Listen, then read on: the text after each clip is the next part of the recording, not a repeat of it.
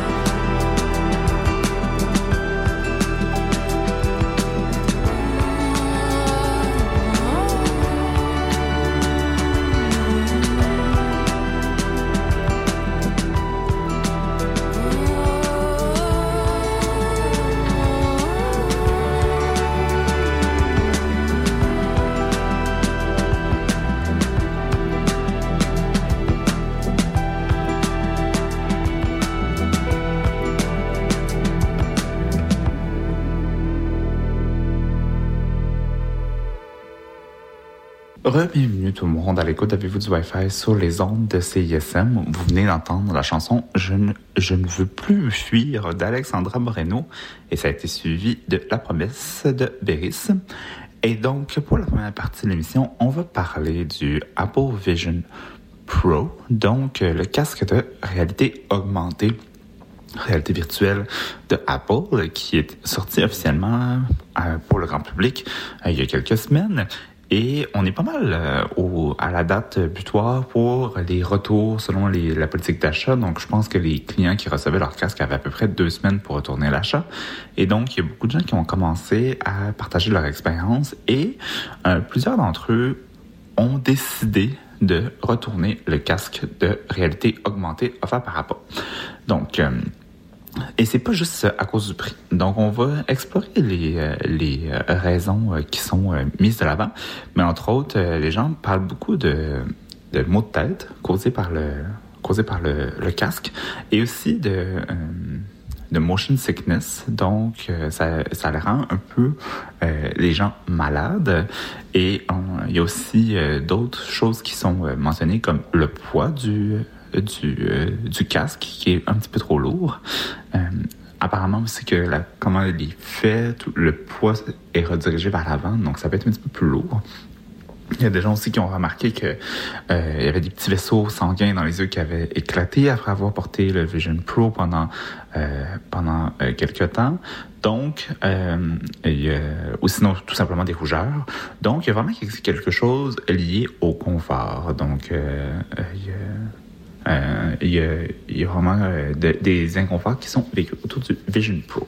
Je ne sais pas si vous avez déjà fait des expériences en réalité virtuelle, mais euh, quand je dis ça, ça m'étonne pas beaucoup. J'ai eu des expériences où j'ai aucun problème et des fois ça prend un truc, un visionnement d'un film ou un jeu pour te créer une sensation de mal de cœur assez forte et après c'est difficile de se sentir mieux. On dirait que ça, une fois que cette sensation-là est, euh, est arrivée, c'est vraiment difficile d'être mieux après. Donc, on a juste envie d'arrêter d'utiliser le casque euh, de réalité virtuelle.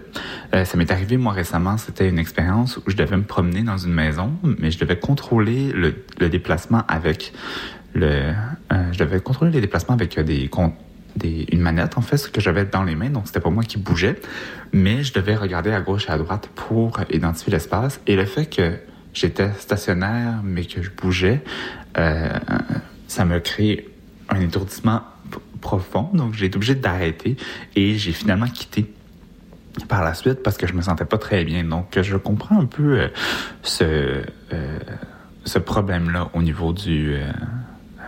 Au niveau motion sickness puis le mal que ça peut les maux que ça peut créer de porter cette, ces, ces casques là donc il y a quand même quelque chose euh, mais bon, les gens qui retournent en ce moment parlent beaucoup du fait que c'est euh, la technologie est impressionnante et euh, ils sont très curieux et ont hâte d'essayer des prochaines itérations du produit, mais qu'en ce moment c'est pas prêt pour eux, c'est trop inconfortable. Il y a des gens qui mentionnaient même que c'était ils étaient capables de porter le casque pendant seulement une dizaine de minutes avant que les premiers symptômes commencent à apparaître. Après, il y a aussi un truc, là on parle des symptômes peut-être un petit peu plus forts, mais au niveau du confort aussi, apparemment, c'est que le casque, euh, le casque est pas adapté à toutes les formes de visage. Par exemple, on dit que si on a un nez trop petit ou plus, euh, si le euh, si le nez est plus plat, euh, le casque va avoir la difficulté à rester en place et donc va sûrement glisser ou la lumière ne sera pas complètement bloquée. Donc, il y a quelque chose au niveau du confort qui est limité. C'est difficile de produire un casque à grande échelle qui puisse être adapté à tout le monde. Donc, euh, il y a ça aussi qui est, euh, présenté, mais on a aussi autre, euh, d'autres raisons qui sont pas juste liées au confort, qui expliquent les retours en ce moment du casque, mais c'est les applications concrètes de la technologie. Pour l'instant, euh, beaucoup de gens remarquent que bon, euh, la, la, technologie est impressionnante, mais dans leur euh, dans le cadre de leur travail, dans le cadre de leur pratique, ben, il n'y a pas vraiment d'utilité à utiliser le casque. Donc, considérant le prix, ben, il n'y a pas de raison. En fait, c'est pas justifiable de garder le casque parce que ça n'apporte aucun aucune valeur ajoutée. Donc, beaucoup de gens disent que oui, on peut créer des présentations en même le casque, mais est-ce que c'est vraiment plus rapide que de tout simplement utiliser son ordinateur et sa souris? pour plusieurs, la réponse est non. Et on parle aussi beaucoup du fait qu'il n'y a pas encore un, une killer app sur le Apple Vision Pro. Puis ça fait plusieurs fois que je revois ce terme-là, puis je me suis dit que ça pourrait être important de le décrire parce que c'est euh, quelque chose qui revient souvent quand on développe des nouvelles, euh, des nouvelles consoles, des nouvelles technologies comme le casque euh, d'Apple. Donc une application phare, ben, en fait c'est en anglais c'est une killer app, mais sans la traduire en français c'est une application phare ou une application vedette. Et c'est en fond c'est un si je prends la définition de Wikipédia, mais c'est un programme informatique si attrayant qu'il justifie à lui seul, pour de nombreux consommateurs, l'achat ou l'adoption d'un type particulier d'ordinateur, de console de jeu, de système d'exploitation ou de téléphone mobile. Donc, on va fermer les guillemets ici, mais ça veut dire qu'il y a une application qui est tellement euh, qui est tellement utile ou qui est tellement agréable ben, que les gens vont acheter euh, euh, vont acheter euh, le produit en soi. Donc, il n'y a pas ça en ce moment sur le Apple Vision Pro. J'essaie de trouver des exemples d'applications fortes, mais si vous pensez aux consoles de, Nintendo, généralement, un nouveau jeu de Zelda, et donc pensez à Breath of the Wild ou Tears of the Kingdom euh, récemment, des fois, juste ce jeu-là va faire en sorte que les gens vont acheter la console parce que c'est euh, l'expérience en vaut la peine.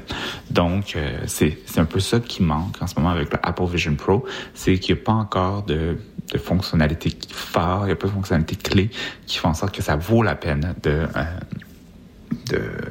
d'adopter cette technologie et surtout considérant le, prix, on revient toujours à ça, ben euh, c'est pas encore c'est pas encore un c'est pas encore là.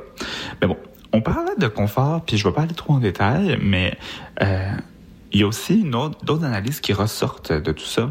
Euh, je lisais ça sur The Verge qui disait que oui, le confort, c'est euh, le confort, c'est un problème avec le Vision Pro, mais c'est aussi un problème qu'on retrouve dans l'industrie de la technologie portable et portable dans le sens qu'on se met dessus, là, pas dans le sens des téléphones portables, apparemment que c'est excessivement difficile de, développer des technologies à grande échelle ou de, à déploiement à grande échelle quand il y a question de technologies qu'on doit porter parce qu'il y a tellement de morphologie, il y a tellement de besoins spécifiques que c'est difficile de créer quelque chose qui va être confortable pour tout le monde. Donc, il va toujours avoir des gens qui vont trouver un produit euh, inconfortable, qui ne vont pas l'acheter ou qui vont le retourner parce que c'est pas adapté à leurs besoins.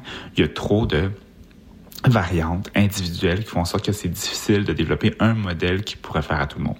Donc, euh, il y a ce problème-là en ce moment avec le Vision Pro, mais apparemment que c'est juste un problème généralisé dans l'industrie du euh, portable et euh, c'est c'est difficile de trouver des solutions pour ça. Tu pensez au, au Apple Vision Pro, il faut que chaque personne inscrive ses besoins en termes de vision, donc les lunettes, la force euh, a, parce que sinon, Sinon, c'est tu peux pas utiliser le casque si euh, tu vois pas euh, ou euh, si, tu vois pas bien. Donc, il faut quand même qu'il soit y ait des lentilles qui soient adaptées à chaque personne qui les utilise. Donc, c'est quand même ça demande beaucoup de ça demande beaucoup d'étapes avant de pouvoir utiliser ce casque-là. Donc, à grand déploiement, je peux comprendre à quel point ça peut être difficile. C'est beaucoup de logistique et ça fonctionne pas toujours. Donc voilà, on en est euh, on en est là. Les gens euh, saluent la technologie, mais retournent quand même leur casque. Et donc, on, voit que c'est vraiment la première version et que les gens vont attendre les, euh, prochaines versions mises à jour de ce casque de réalité augmentée. Bon, nous, on va aller, on va aller continuer en musique avec la chanson Jour heureux de Théodora. Et moi, je vous reviens pour la suite de l'émission.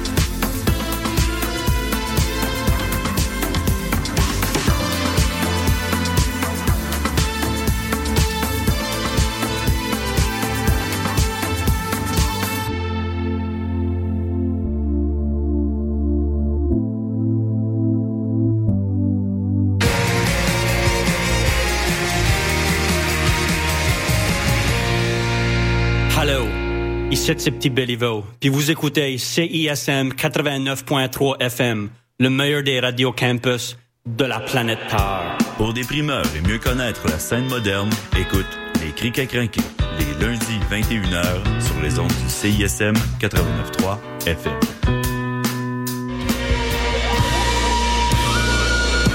Salut, c'est Vincent et Julien d'Avant Date with Death. Vous écoutez CISM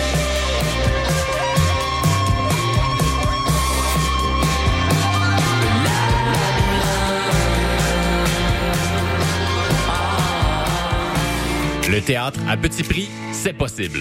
Au théâtre aux écuries, à partir de chaque premier du mois, les billets pour les représentations dès vendredi soir à venir sont au tarif de votre choix. Oui, oui, de votre choix. Vous venez de payer votre loyer, les factures d'électricité. Permettez-vous de venir au théâtre à petit prix.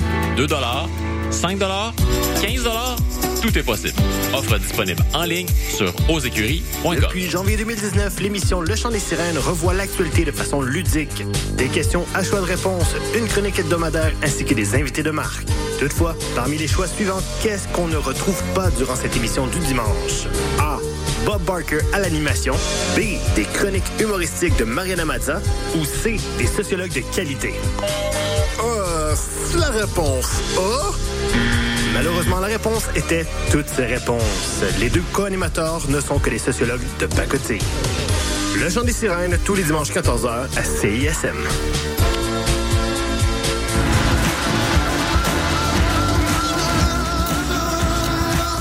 Je m'appelle Jesse McCormack. Vous écoutez CISM. Soyez vegan, ne polluez pas la planète.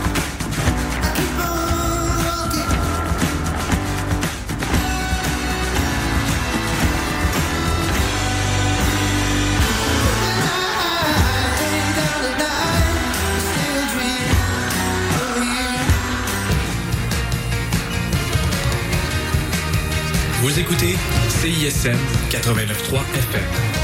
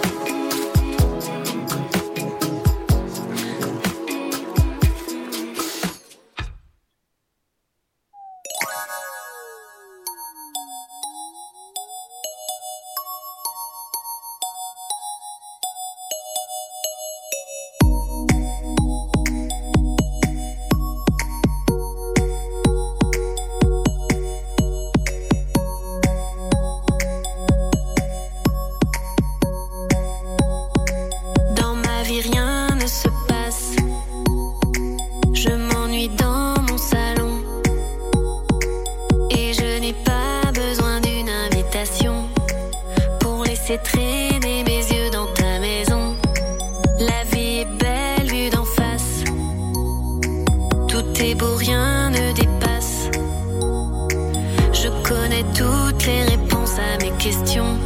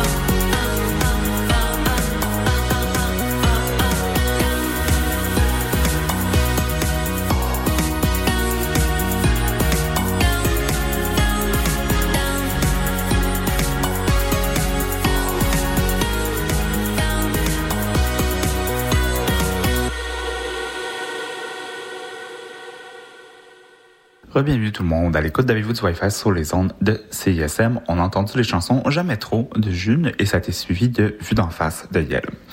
Donc, pendant la première partie de l'émission, je vous ai parlé des retours euh, du Vision, euh, Apple Vision Pro. Donc, euh, le casque ne fait pas l'unanimité, euh, il y a des problèmes de confort et ainsi de suite. Donc, il y a ça, mais ça me rappelle aussi que j'avais enregistré un article récemment sur qui parlait de de, Apple qui parle du Vision Pro, mais qui avait un une approche peut-être un petit peu plus euh, théorique, philosophique autour de euh, la, de la conversation euh, ben, à propos en fait de la réalité virtuelle. Donc, l'article en question c'est Where Will Virtual Reality Take Us?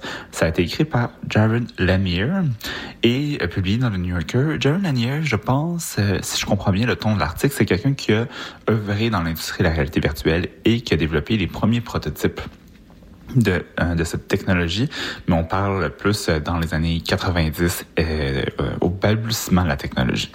Mais ce que l'article fait, et c'est c'est un article quand même long, mais qui se, qui se bien, donc je vous invite à y aller si à aller lire si vous voulez en apprendre davantage. Mais ce que l'article fait, c'est qu'il aborde un petit peu plus en profondeur les changements de paradigme par rapport à la par rapport à la réalité virtuelle. Dans le fond, on est dans un, on est en train de développer des euh, des technologies, des casques et le Apple Vision Pro marque un tournant dans le ben, dans la conversation, ben, en fait, dans le développement de la réalité virtuelle à grande échelle. Mais ce que l'auteur avance, c'est que ce que Apple nous propose, c'est une vision de la réalité virtuelle, mais ce n'est pas nécessairement la vision de tous et c'est pas nécessairement les expériences qu'on espérait apporter avec cette, avec cette technologie-là. Donc, cet auteur-là euh, nous présente en fait que quand lui, en fait, développait la technologie et quand il présentait les prototypes, ou en tout cas le potentiel de la réalité virtuelle, le but, c'était euh, de créer un endroit qui était excessivement interactif. Donc, euh, euh, il on parle d'une place pour de l'invention spontanée. Donc, euh, la référence, ou en fait la citation euh, euh, qu'il utilise, c'est on voulait que les gens puissent play the world the world into existence, mais que maintenant on est plus dans un dans un contexte où on parle de speaking the world into existence using AI. Donc une petite nuance ici entre le play et le speak qui peut-être fait plus référence à une certaine passivité. On demande à une intelligence artificielle de construire quelque chose pour nous, tandis, euh, que la vision, euh, ben une autre vision, ça pourrait être qu'en fait, on, s'active dans euh, la réalité virtuelle. Donc, euh, donc, il y avait euh, quelque chose beaucoup plus au niveau de l'agentivité des utilisateurs et utilisatrices qui était mis à l'avant. Et euh, qui, euh, qui était promu et qu'on est en train de perdre avec les itérations actuelles de la technologie. Euh, il y a aussi un point que moi je trouve intéressant, c'est que l'auteur dit aujourd'hui on essaie on dirait de faire disparaître le casque, comme si euh, euh, comme si en fait la réalité virtuelle était une extension de la réalité physique dans laquelle on est présentement. Donc euh, vous pensez au design du Apple Vision Pro, c'est fait pour que ce soit le moins euh, le moins gros possible. On voit vos yeux à travers. C'est pour euh, c'est ça, ça, ça veut pas créer de coupure ou de clash avec euh, euh votre réalité environnante. Mais l'auteur précise qu'à l'époque, on voulait que le casque de réalité virtuelle soit visible. C'était, il y avait des éléments décoratifs. il parlait même de casque où à, l'extérieur, donc les gens qui vous voyaient utiliser le casque pouvaient voir l'avatar que vous étiez en train d'utiliser dans le le jeu ou l'espace dans lequel vous étiez.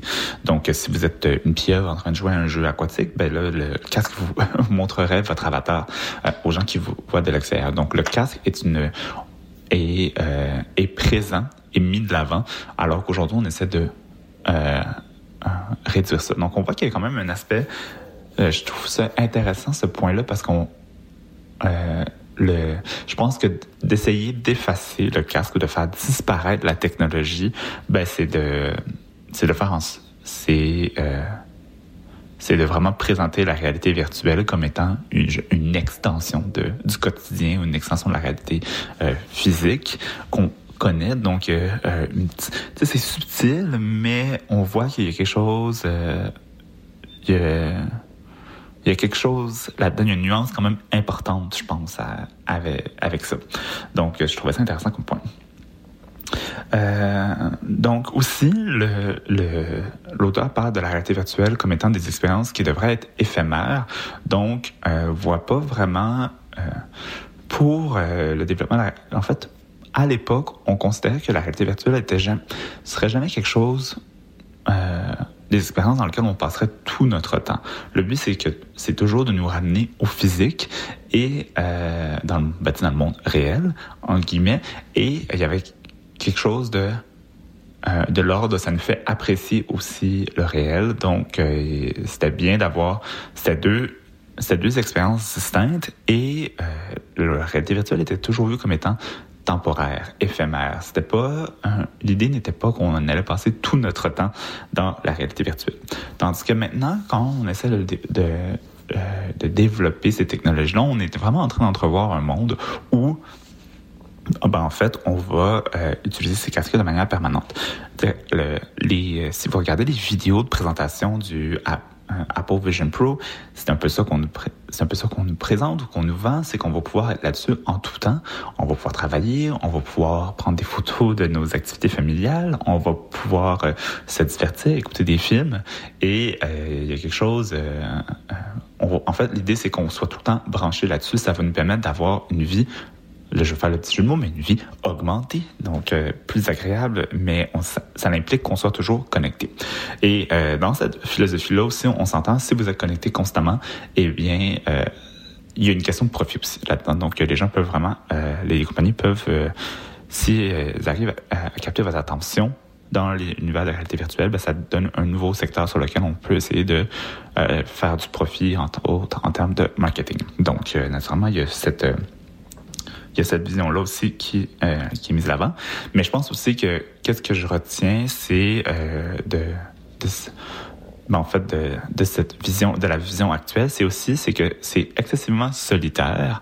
Donc on, euh, perd le côté interactif qui était imaginé à la base avec la réalité virtuelle. Je pense que ce que l'auteur présentait, c'était en fait une vision dans laquelle ben, la réalité virtuelle, ça impliquait nécess- nécessairement d'autres personnes et c'était quelque chose de très interactif, donc euh, agréable. Et là, en ce moment, euh, l'exemple où on est plus un utilisateur passif et on regarde euh, un film, qui, qui- ça semble beaucoup plus solitaire. Donc, il y a quelque chose euh, à ce niveau-là. Mais je voulais parler de cet article-là parce que je trouve ça in- intéressant qu'on euh, aborde justement l'histoire des technologies et qu'on... C'est comme là, on peut voir qu'il y a plusieurs visions de qu'est-ce que la réalité virtuelle, qu'est-ce que ça peut faire, c'est quoi le potentiel. Et euh, il n'y a pas toujours une vision unanime de qu'est-ce qu'on pouvait faire avec la réalité virtuelle. Puis ça me, euh, euh, ça me, ça je trouve ça intéressant, mais je trouve aussi que ça, c'est un sujet que j'essaie d'amener souvent, mais l'histoire du développement de la technologie est selon moi excessivement importante parce que des fois on oublie le long historique qui a mené au développement des technologies actuelles et le fait que des visions qui n'étaient pas toujours... euh, ben, il y avait plusieurs visions par rapport à une même technologie. Il y avait des confrontations. On n'avait pas tous et tous la même vision de qu'est-ce qu'on pouvait faire avec une certaine technologie. Donc, des fois, il y a une vision qui prend le dessus et c'est euh, là-dessus que les développements se basent par la suite et on tombe dans le dans l'écosystème contemporain des technologies, mais il n'y avait pas juste une possibilité. Puis je pense que de parler de l'histoire, de voir les différents, euh, les différents scénarios, euh, les différentes visions, ben c'est ça, ça nous permet de- d'éviter de, tomber dans le piège du euh, déterminisme technologique, dans le sens où il y a juste une direction dans laquelle on peut aller. Par exemple, l'intelligence artificielle qui prend le dessus et on n'est plus capable de rien faire parce que euh, je sais pas, là, vous pouvez, euh, vous pouvez imaginer euh, le discours actuel. Il y a plusieurs visions du développement technologique qui existent. On peut mettre de l'avant d'autres visions et on a le, on a le pouvoir et le potentiel de le faire. Donc, je pense que le, l'histoire la technologie peut nous aider justement à, à adopter des attitudes, des approches beaucoup plus euh, euh, nuancées et, je pense, pratiques pour éviter de tomber dans le piège du déterminisme technologique. Mais ça, c'est un peu mon grain de sel par rapport à tout ça. Ça touche à beaucoup de sujets qui, moi, m'intéressent. Donc, euh, j'ai peut-être extrapolé. Mais je vous invite aussi à lire l'article parce qu'il y a toute une section philosophique aussi sur euh, le développement, euh, la vision actuelle de l'intelligence artificielle et euh, c'est quand même intéressant. Donc voilà, là-dessus on va tomber en musique. On va aller écouter la chanson Percer le ciel de Leila Lanova et moi je vous reviens pour la suite de l'émission.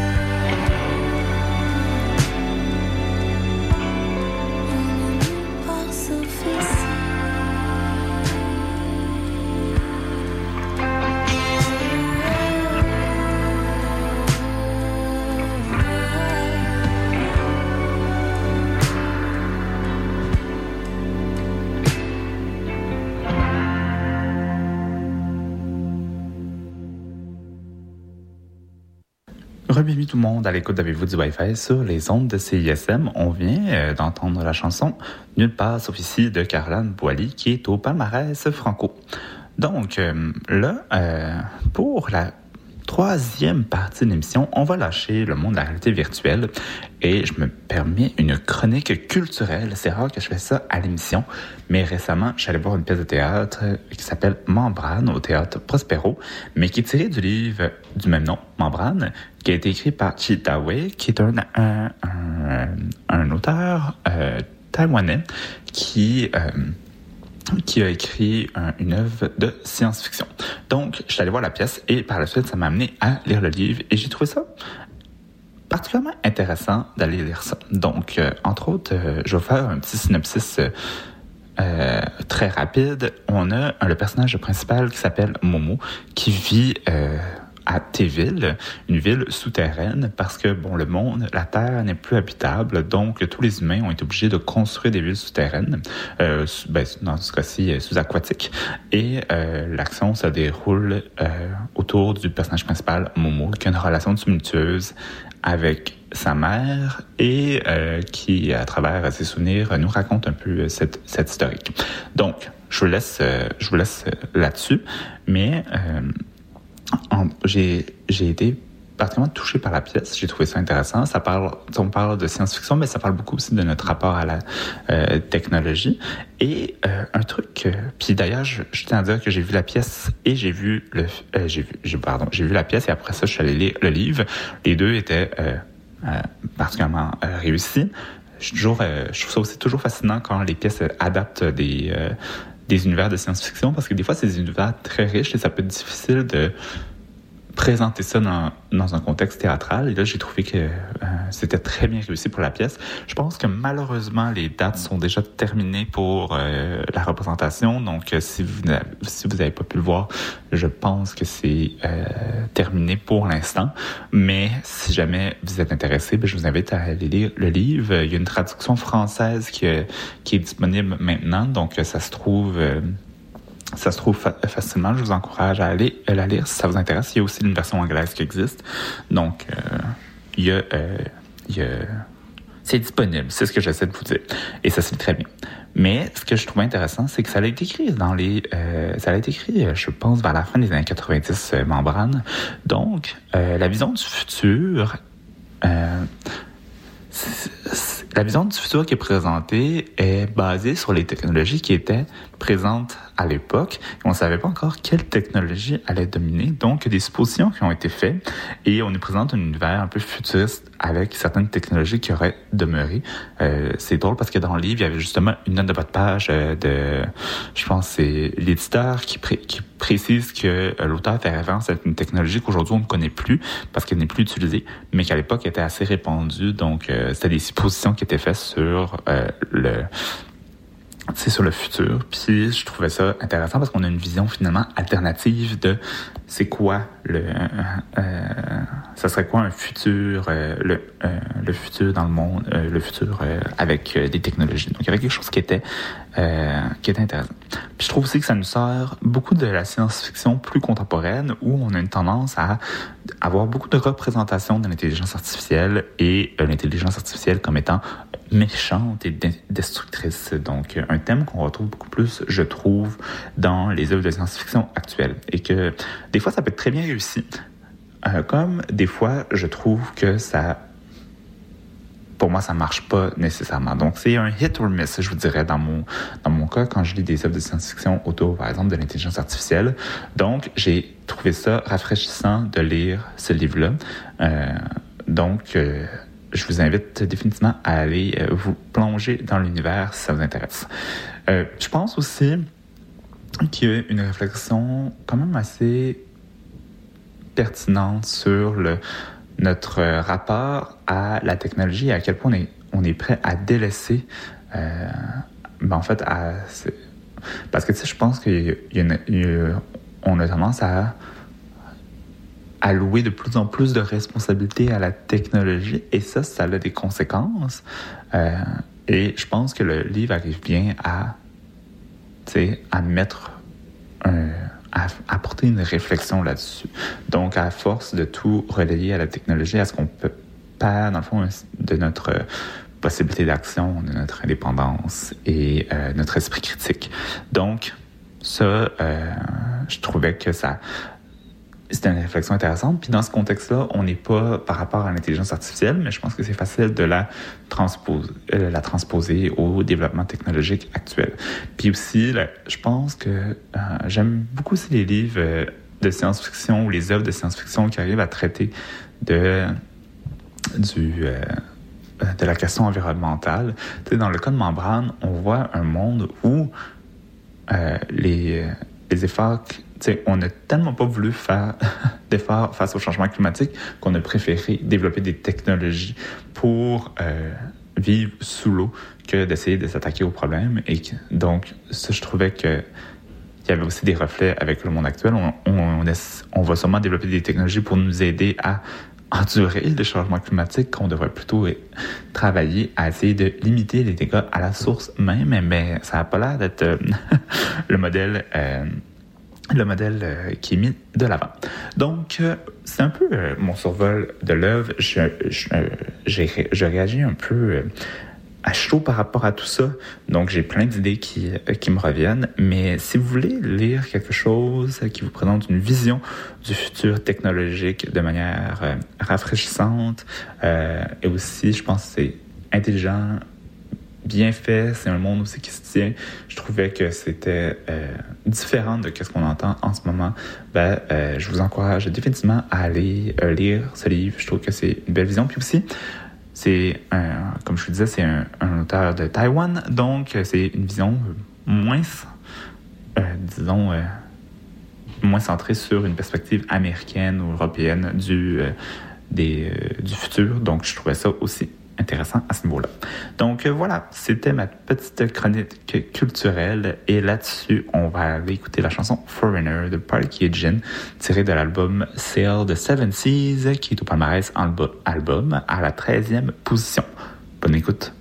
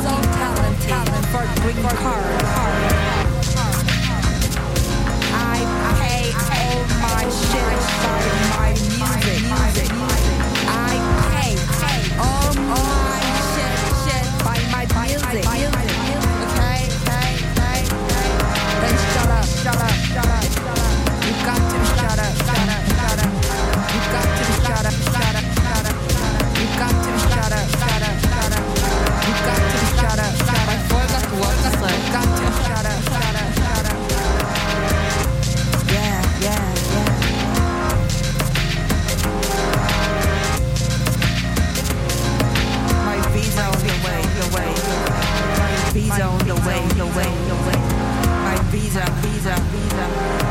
The way, the way, the way, the way. When I finish this music, music, music, I got a visa again.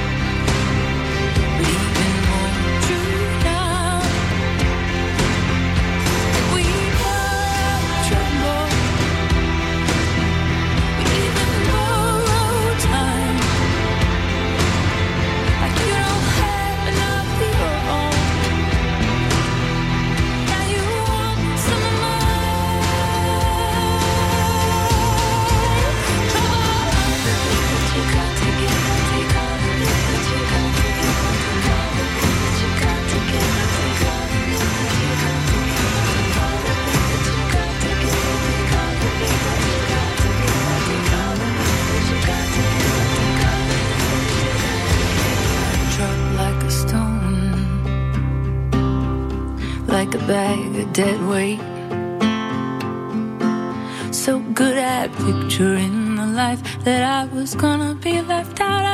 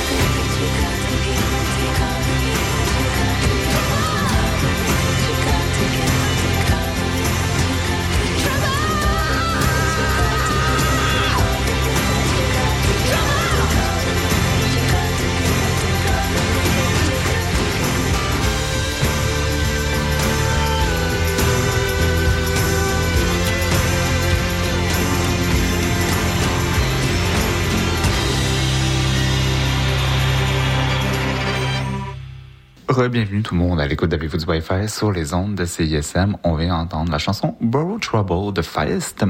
Et donc, là, pour la quatrième partie, je vais vous faire des petites nouvelles en rafale pour euh, qu'on puisse quand même suivre l'actualité récente dans le monde de la techno.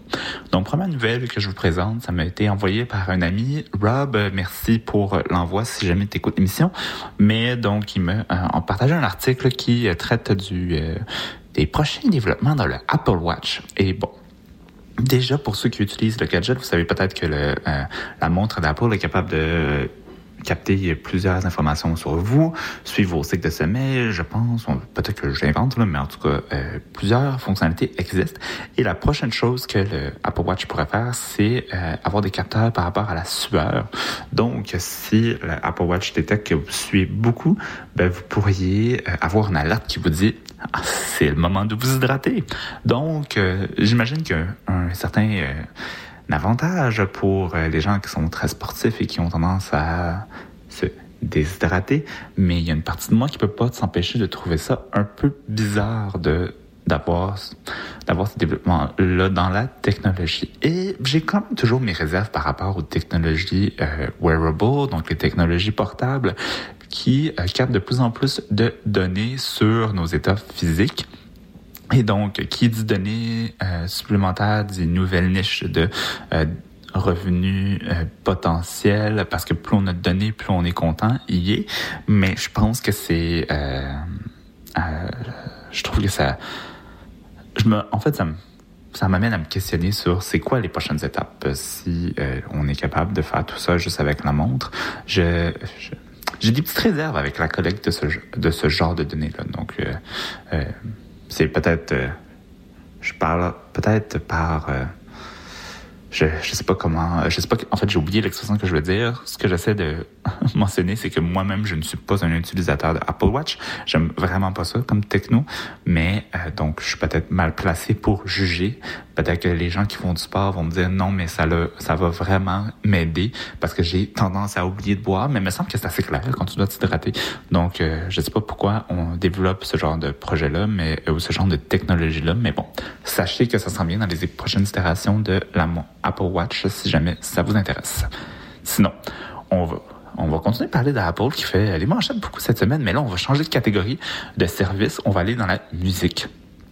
Donc là, Apple essaie de donner un petit coup à Spotify de plusieurs manières. Entre autres, euh, on s'attaque à, la fameuse euh, euh, recap, donc euh, le Spotify Wrapped, avec Apple qui euh, va présenter maintenant des statistiques à chaque mois, donc des statistiques mensuelles sur votre écoute sur euh, sur votre écoute de musique. Donc euh, le nombre de minutes que vous avez passé, vos artistes préférés, vos chansons préférées. Donc les gens aiment bien ça, les statistiques d'écoute. Donc euh, vous allez avoir ça euh, à chaque mois avec Apple plutôt qu'une fois par année. Donc, je pense que c'est une manière aussi de répondre aux critiques qui disaient que Apple était vraiment pas très bon pour les réca- récapitulatifs de fin d'année. Donc, euh, là, je pense qu'ils essaient de pallier la situation et d'aller même un petit peu plus loin. Donc, euh, premier coup qui est porté à Spotify dans l'espoir de faire migrer les utilisateurs et utilisatrices vers Apple Plus. Mais là, autre chose aussi, c'est que euh, le Apple Music pourrait développer une application, en tout cas une méthode pour euh, transférer vos playlists euh, Spotify sur Apple Music. Et ça, c'est peut-être une des choses qui pourrait vraiment faire basculer la balance parce que le un des problèmes majeurs, j'ai déjà moi-même essayé d'utiliser Apple Music plutôt que Spotify, mais je voulais vraiment pas faire l'effort d'exporter ma centaine de playlists déjà existantes, donc euh, des playlists que j'aime beaucoup, sur lesquelles j'ai passé beaucoup de temps, que j'aimerais pouvoir garder. Donc ça, des fois, ben, ça fait en sorte que je reste sur Spotify. Je sais pas d'autres alternatives parce que j'ai pas envie de, euh, j'ai pas envie de refaire toutes mes playlists de A à Z, ça me prendrait trop de temps. Mais donc là, Apple Music essaierait peut-être de euh, vous alléger la tâche et euh, dans le, par le fait même, espère, espère peut-être vous retirer de Spotify. Donc, il y a des petits coups qui sont lancés par, euh, par Apple pour aller chercher une nouvelle base de clients. Donc, à voir si ça fonctionne et si vraiment il va y avoir un changement de plateforme. Sinon, on change, on parle d'intelligence artificielle, mais on va être dans un contexte un petit peu plus local. Apparemment que le recours à l'intelligence artificielle serait en hausse dans la population canadienne. J'ai trouvé ça sur le site de Radio-Canada. Euh, c'est à peu près 30% des Canadiens et des Canadiennes qui utilisent l'intelligence artificielle soit 5% de plus qu'il y a un an. Ça, c'est tiré directement de l'article. Euh, naturellement, c'est pas moi qui ai fait ces recherches-là, donc euh, c'est quand même intéressant. Euh, C'était 25% apparemment euh, l'année dernière. J'imagine que ChatGPT en euh, correspond euh, ou en fait répond pour beaucoup de cette augmentation-là. Donc, il y, a, y y a fort à parier que ça qui vient jouer dans la, dans la balance, ça serait 58% des 18 à 34 ans qui ont déclaré utiliser l'intelligence artificielle contre 13% des 55 et plus. Donc, on voit clairement qu'il y a une, euh, y a une proportion différente entre les tranches d'âge dans l'utilisation euh, de l'intelligence artificielle. Par contre, euh, je pense que l'article mène l'avant aussi. C'est sûr qu'il y a des personnes qui doivent dire qu'ils n'utilisent pas l'intelligence artificielle, mais qui ne sont pas au courant que certains des services qu'elles utilisent euh, est basé en fait là-dessus. Donc, euh, il y a, peut-être un peu de ça. Peut-être que la proportion est quand même plus élevée dans tous les tranches d'âge. Mais bon, euh, selon, euh, selon la perspective des personnes mêmes, il, y a, il y a quand même une différentes proportions d'utilisation de l'intelligence artificielle.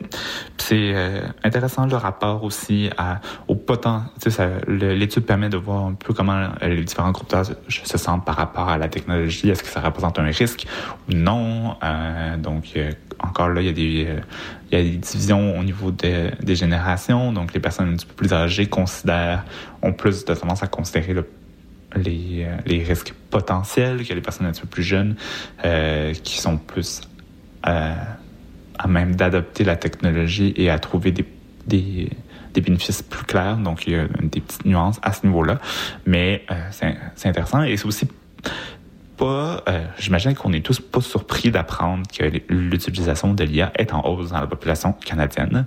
Donc, un an et plus après l'arrivée de ChatGPT. Donc, euh, ça, et euh, ça, ça va continuer euh, d'augmenter à travers les années parce qu'il y a de plus en plus de d'applications et d'outils qui sont développés en utilisant les modèles langagiers. D'ailleurs, j'ai pas eu le temps de, vraiment lire sur le sujet. Mais vous allez peut-être voir passer dans les nouvelles, il y a une nouvelle application, je pense, de ChatGPT qui a été mise de l'avant pour la création de photos et euh, ça semble avoir causé un petit émoi et euh, un peu de stress dans euh, la communauté artistique parce qu'apparemment que ça a des risques potentiels par rapport à ben c'est ça, par rapport à la création d'images. Donc, un autre enjeu qui s'en vient avec OpenAI, mais ce sera un sujet pour les semaines à venir. Donc, voilà, on retourne en musique. On va aller écouter la chanson J'ai si peur de Maud Audet avec Mara Tremblay et je vous reviens pour la conclusion de l'émission.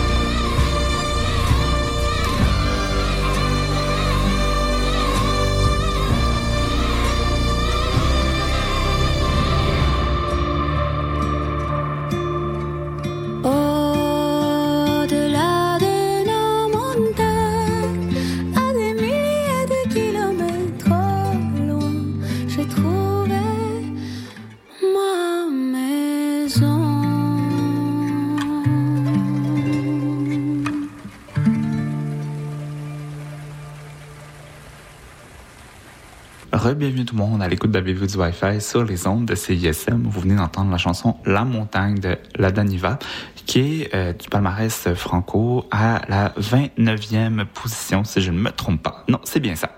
Donc euh, voilà, c'est pas mal là-dessus aujourd'hui que l'émission se termine. Donc, comme d'habitude, je vous dis merci d'avoir été à l'écoute.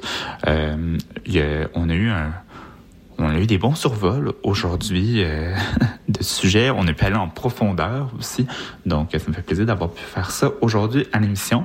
Et euh, si vous voulez euh, creuser un petit peu plus en détail sur euh, certains des sujets, ben, je vous invite à aller lire l'article Where Will Virtual Reality Take Us qui est publié sur The New Yorker. Si vous voulez lire ou un petit peu explorer un univers de science-fiction, le livre dont je vous parlais, c'était Membrane, donc euh, qui est une traduction française. Donc, je vous invite à aller le lire si vous cherchez une bonne lecture quand même assez rapide pour les prochaines semaines.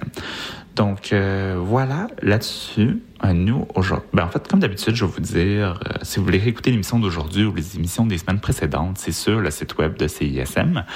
D'ailleurs, je vous invite toujours à suivre ou à vous abonner à l'infolettre parce qu'on est toujours bloqué par Meta, donc euh, c'est pas encore rétabli tout ça. Donc, euh, ça peut valoir la peine de vous inscrire si vous passez sur le site web. Et euh, si vous voulez entrer en contact avec moi, c'est sur ma page Facebook, ma page Instagram ou encore par courriel. Donc, aujourd'hui, on va se quitter sur la chanson Montréal Neige Sale de Peter Et moi, je vous dis à la semaine prochaine.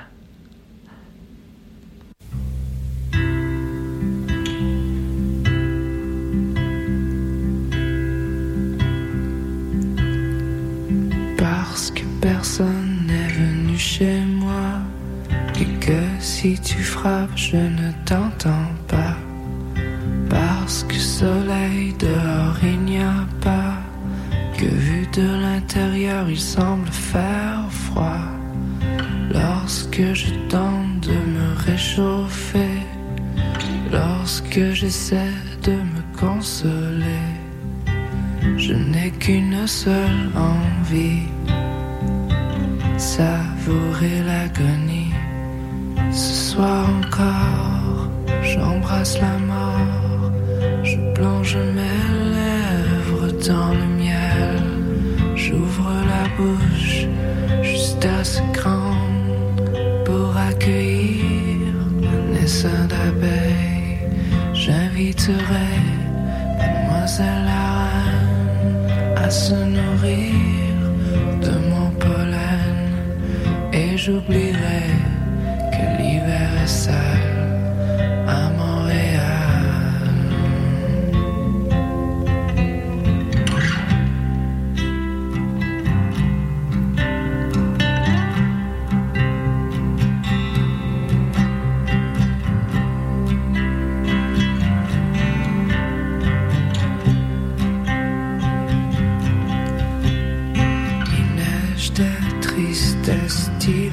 des camions qui viennent les éparpillent.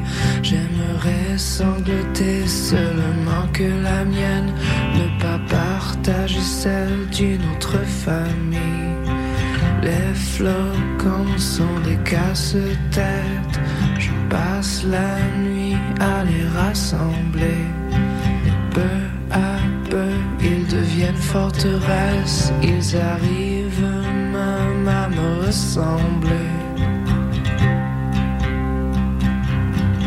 Ce soir encore, j'embrasse la mort, je plonge mes lèvres dans le miel, j'ouvre la bouche juste assez grande pour accueillir un essaim d'abeilles.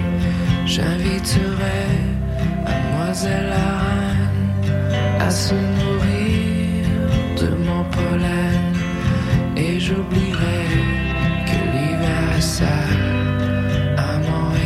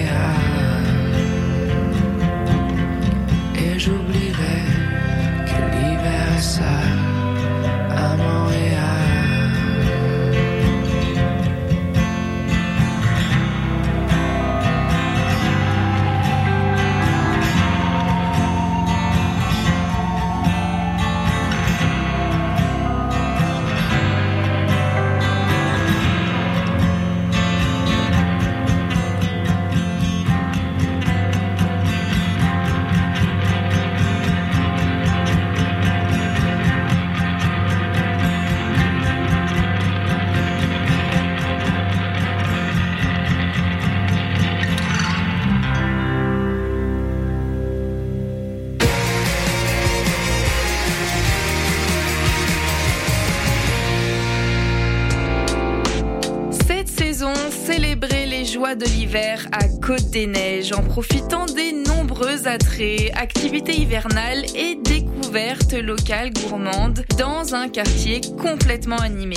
Découvrez la programmation hivernale de Sentier des Neiges en visitant gemcdn.ca.